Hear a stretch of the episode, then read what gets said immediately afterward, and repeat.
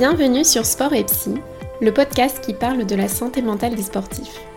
Je suis Laure Brignon, addict au sport, mais heureusement je suis psychiatre et je me soigne.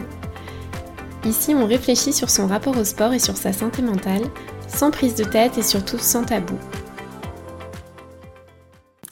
Hello les amis, je suis trop trop contente de passer ce petit moment avec vous aujourd'hui dans ce 30e épisode on va parler d'un sujet qui nous concerne tous, mais alors vraiment tous, c'est le sujet de la motivation et de la remotivation. C'est un sujet qui concerne tout le monde, même les pros, et moi ça m'arrive régulièrement, j'ai plusieurs épisodes dans l'année. Euh, bah où j'ai plus envie quoi, où j'ai plus envie d'être vautrée sur mon canapé euh, plutôt qu'à l'entraînement. Et ça va, ça vient, c'est en fonction de mes objectifs, euh, c'est aussi en fonction des moments de l'année, un peu plus l'hiver. Ça fluctue si j'ai une échéance ou pas, parce que bien sûr, quand j'ai une compète dans 5 semaines, bah, je suis beaucoup plus motivée par la force des choses que quand j'ai pas de compète. Euh, ça fluctue aussi selon, mon niveau d'énergie, euh, niveau d'énergie qui va fluctuer lui-même par ma quantité de travail, par euh, la pression, le stress que je ressens au quotidien et par mes heures de sommeil, très important. Et en général, quand il y a baisse de motivation, il y a deux teams. Il y a la team hyper contrôle et la team évitement, ou la team qui alterne un peu entre les deux et j'en fais partie. Si vous êtes de la team hyper contrôle, quand la baisse de motivation arrive, vous essayez de passer en force, de faire comme d'habitude, voire vous essayez d'en faire encore plus qu'avant. En fait, vous refusez de répondre à cette baisse de motivation, euh, bah, qui veut dire quelque chose hein. en général. Euh, la baisse de motivation, euh, c'est soit la fatigue, soit que les objectifs sont pas cohérents avec votre état actuel, avec votre vie actuelle. Euh, soit tout simplement parce que ça fait partie de la vie, qu'il y a des fluctuations et que pendant quelque temps vous avez besoin de faire autre chose. Mais si vous refusez de répondre à la baisse de motivation par euh, la réponse aux besoins de repos ou par la baisse de standard et que vous maintenez vos objectifs coûte que coûte, voire que vous fixez des objectifs encore plus ambitieux que d'habitude pour, euh, bah, pour vous rassurer. Et j'ai tendance à faire ça. Le risque, en fait, c'est de se dégoûter car euh, vous vous sentirez ni à la hauteur de vos standards, ni en forme et vous ne prendrez pas de plaisir. Bref, euh, ça n'ira pas. À côté de la team hyper contrôle, on a la team évitement. C'est bah, la roue libre. Hein. C'est quand on se dit que si on s'entraîne, c'est pour le faire à fond et que si on n'a pas envie, bah, autant tout arrêter. Sauf qu'en fait, quand on a tout arrêté, euh, que c'est la roue libre, reprendre, ça représente une montagne, montagne qui paraît euh, insurmontable et qui grandit jour après jour. Et plus la montagne paraît énorme, plus vous vous racontez que ça va être dur, plus vous vous racontez qu'il va falloir souffrir, qu'il va falloir faire des sacrifices, que vous allez vous sentir nul, et plus vous vous dites que c'est insurmontable, que ça vaut pas le coup, que jamais vous retrouverez votre motivation, que jamais vous retrouverez votre forme, ni votre niveau, etc. etc. Et en fait, euh, vous vous enfoncez dans le cercle vicieux. Et vous pouvez constater euh, que si on reste binaire face à nos standards d'entraînement, euh, que ce soit dans l'hyper-contrôle en passant en force ou que ce soit dans l'évitement en arrêtant tout et en se mettant en roue libre, on voit bien que niveau motivation, ça ne fonctionne pas. Et j'ai pu le constater, hein, euh, à chaque fois que j'ai une baisse de motivation, euh, j'ai tendance, dans un premier temps, à vouloir absolument maintenir le nombre et l'intensité de mes entraînements de la semaine, avant, en général, euh, sous l'effet de la fatigue, de tout lâcher et d'être en roue libre. Et le point douloureux qui me fait agir dans un sens ou dans l'autre, le point douloureux qui me fait être binaire, ce sont les standards élevés que j'ai pour moi et la peur de me voir régresser. Ça, c'est dit. Bon, de toute façon, on retombe toujours à peu près sur nos pattes. On a toujours euh, en toile de fond ce problème d'estime de soi et d'ego.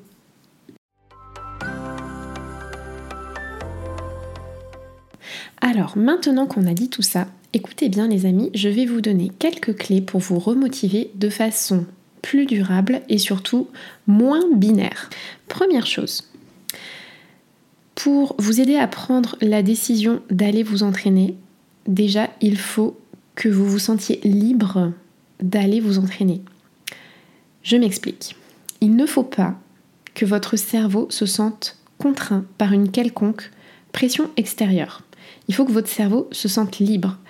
En fait, s'il y a une pression, quelle qu'elle soit, que ce soit pression sociale, pression de la balance du poids, ou pression de la validation extérieure des autres parce que l'estime de soi est basse, euh, toutes ces pressions-là, ces pressions extérieures, c'est ce qu'on appelle de la motivation externe, et ça peut marcher dans un premier temps, mais ça ne dure pas. Typiquement, quand vous vous dites que vous courez pour manger plus, ou que vous vous dites que vous allez manger moins parce que vous n'avez pas couru, votre motivation sur ça, elle va pouvoir durer quelques jours, quelques semaines, mais ça va être château branlant et au bout d'un moment, vous n'allez plus avoir envie.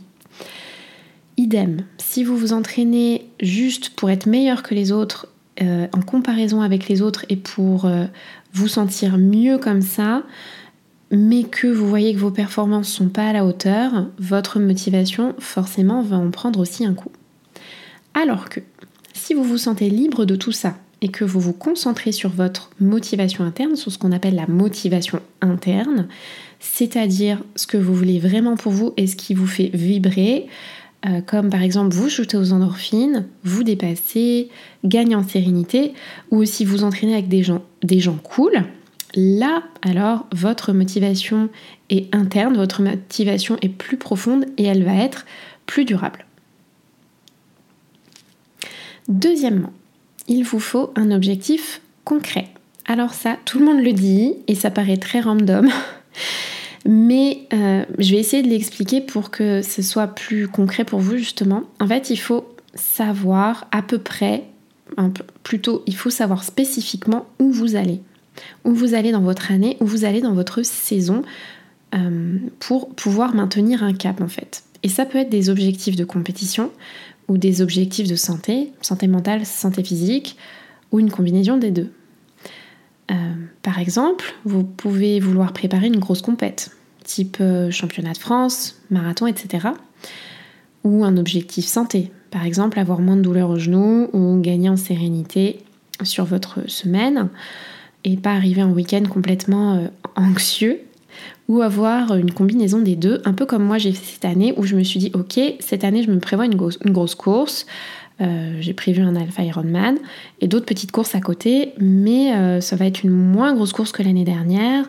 Mais à côté de ça, je vais pouvoir réinvestir ma vie perso sans être trop stressée et sans regarder tout le temps la montre et être plus sereine au quotidien. Et moi, je conseille d'avoir voire deux grands objectifs par an avec des petits sous-objectifs euh, qui doivent être cohérents. Ne faites pas comme moi, n'essayez pas à la fois d'être bonne en triathlon et en crossfit. Bon là du coup j'ai lâché l'affaire, je suis moyenne dans l'un et l'autre. Euh, ou n'essayez pas de cumuler par exemple 20 heures d'entraînement par semaine et travail à 50 heures par semaine. Bon, il y a des gens qui le font, mais je, je suis pas sûre qu'ils soient très sereins, si vous voyez ce que je veux dire.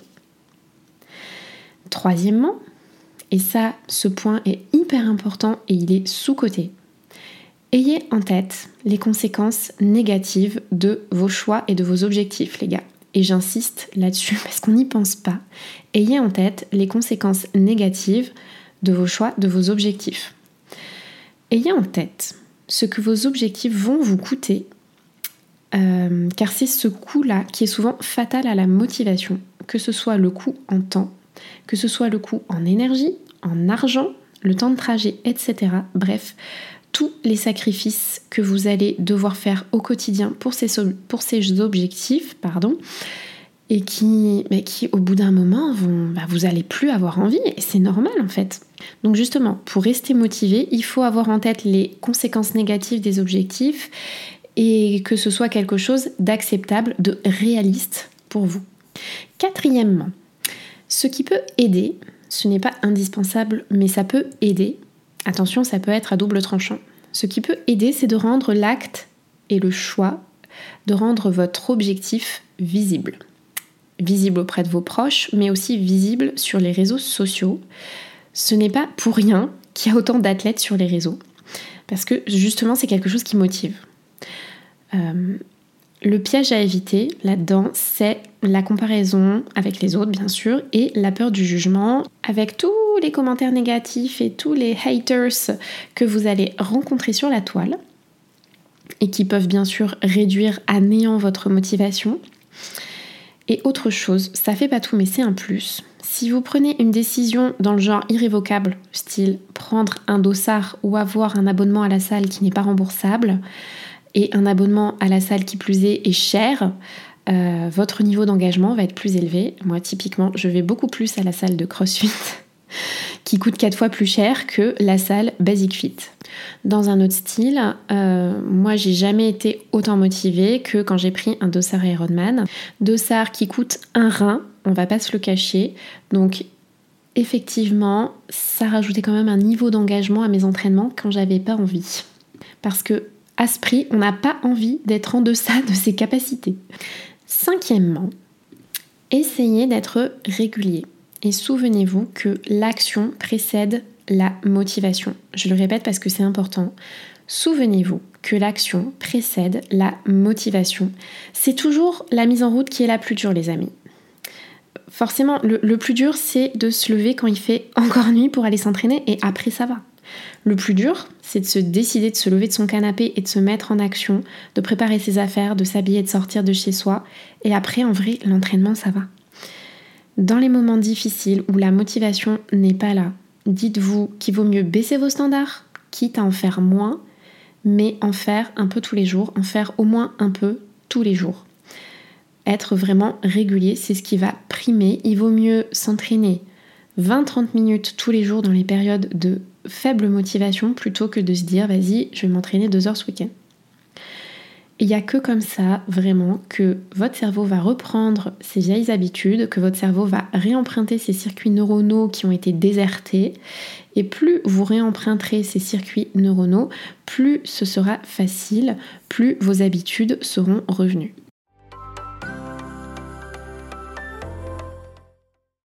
Et voilà les amis, une fois que vous avez choisi librement un objectif concret, que vous êtes senti libre de choisir cet objectif sans trop de pression extérieure, pression extérieure qui peut marcher dans un premier temps mais qui n'est pas durable, une fois que vous avez cet objectif, que ce soit un objectif sportif, un objectif de santé physique, de santé mentale ou une combinaison de tout ça, une fois que vous avez réfléchi aux conséquences négatives de cet objectif, parce que c'est souvent ça qui entame vraiment la motivation, que ce soit en termes de temps, d'énergie ou d'argent, une fois que vous en avez parlé autour de vous, il ne reste plus qu'à prendre au quotidien des petites décisions simples qui vont vous faire avancer, quitte en période de baisse de motivation à abaisser au moins temporairement vos standards de performance ne vous inquiétez pas, ce qui est le plus dur, c'est le redémarrage, le reste suivra. Merci, merci d'avoir écouté cet épisode, j'espère qu'il vous a plu. Je vous propose de prendre une ou deux respirations conscientes et de laisser de l'espace à ce que vous venez d'entendre. Si vous avez encore un peu de motivation, vous pouvez prendre quelques secondes pour voir les pensées et les ressentis qui vous viennent et notez dans un coin une chose importante que vous retenez pour vous dans cet épisode. Je vous laisse décanter avec ça les amis. N'hésitez pas à partager cet épisode à quelqu'un qui en aurait besoin, à vous abonner, à me couvrir d'étoiles sur votre application de podcast et à me rejoindre sur Instagram at doclorette. Je vous dis à très vite pour papoter de sport et de santé mentale. Bye tout le monde